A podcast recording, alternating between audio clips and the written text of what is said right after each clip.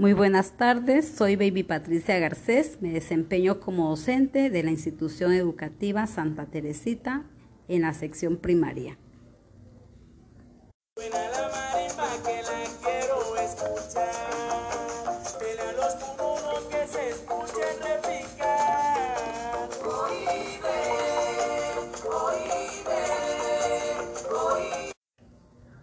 En esta ocasión me encuentro con el docente Juan Carlos Montaño, con quien vamos a hablar de un saber ancestral, como es la danza tradicional del Pacífico Sur colombiano.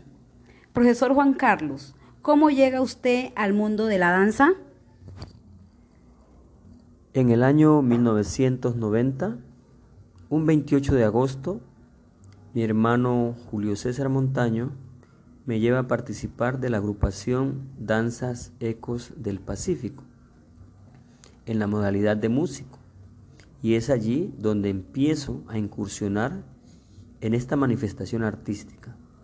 En 1994 empiezo a dirigir el grupo del Colegio Liceo Nacional Matseidel, institución donde cursaba noveno grado.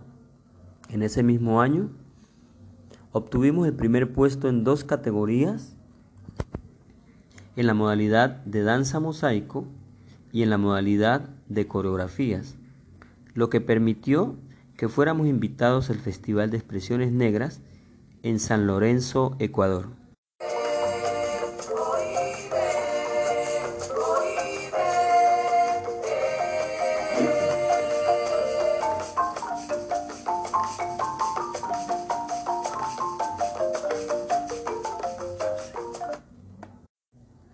Muy bien, profesor Juan Carlos. Podríamos decir entonces que desde 1994 hasta el momento usted orienta la danza.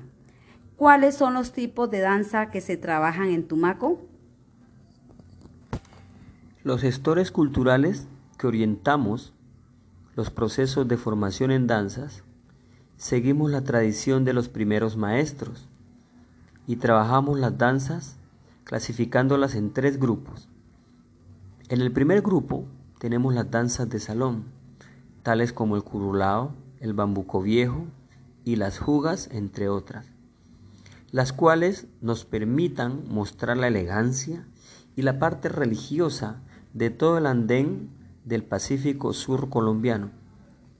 En el segundo grupo tenemos las danzas de laboreo, como el patacoré, el pescador y el trapiche. A través de estas danzas mostramos el trabajo que realizan hombres y mujeres para construir la identidad cultural de nuestro patrimonio y de nuestro territorio. Y por último, en el tercer grupo tenemos las danzas callejeras, como la caderona, los negritos y los cucuruchos. En estas danzas se demuestra toda la alegría de nuestra gente y son las representativas en el Carnaval del Fuego de Tumaco.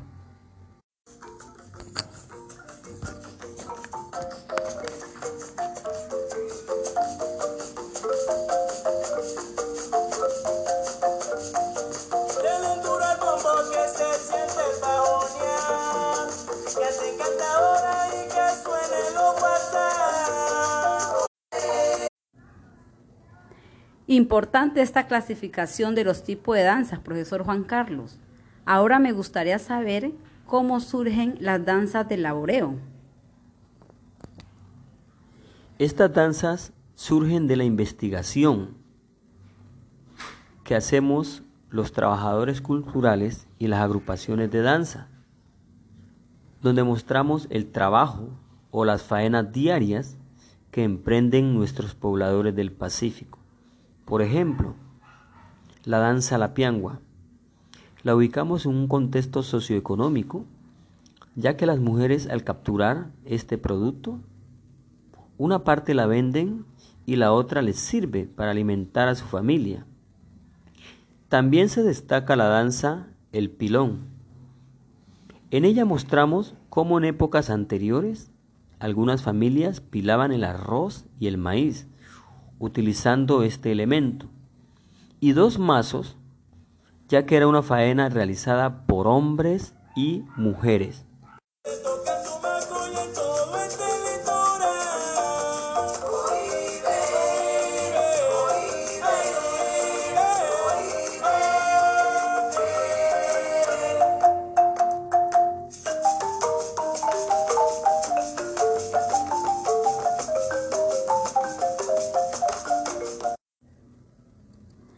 Profesor Juan Carlos, ¿cómo se vincula una manifestación artística como la danza dentro del rol educativo?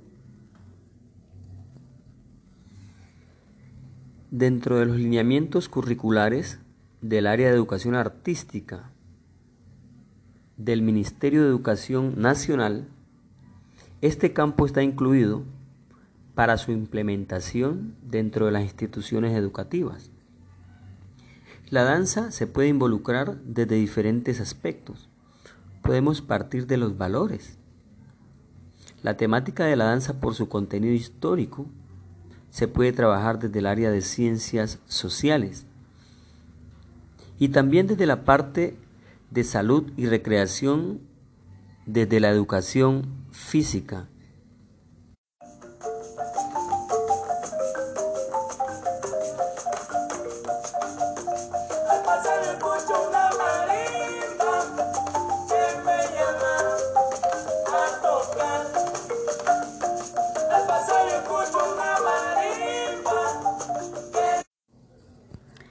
Bueno, profesor Juan Carlos, muchas gracias por la información brindada acerca de este saber ancestral como es la danza tradicional.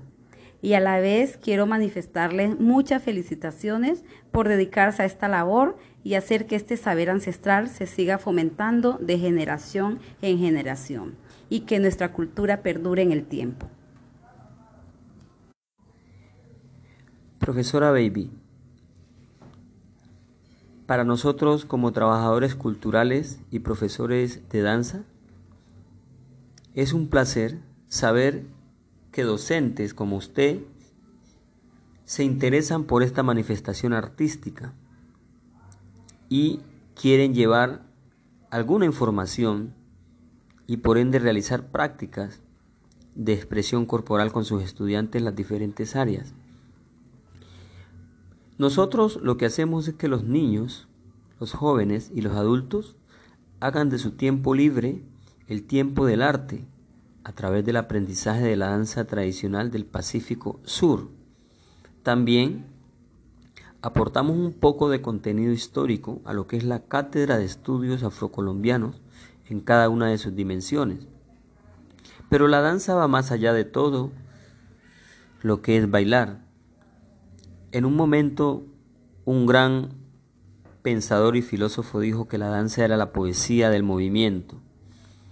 Y luego, el Ministerio de Cultura, dentro de sus lineamientos, en el plan decenal, empieza con la frase, Colombia es un país que baila, porque allí se recoge todo el hacer cotidiano.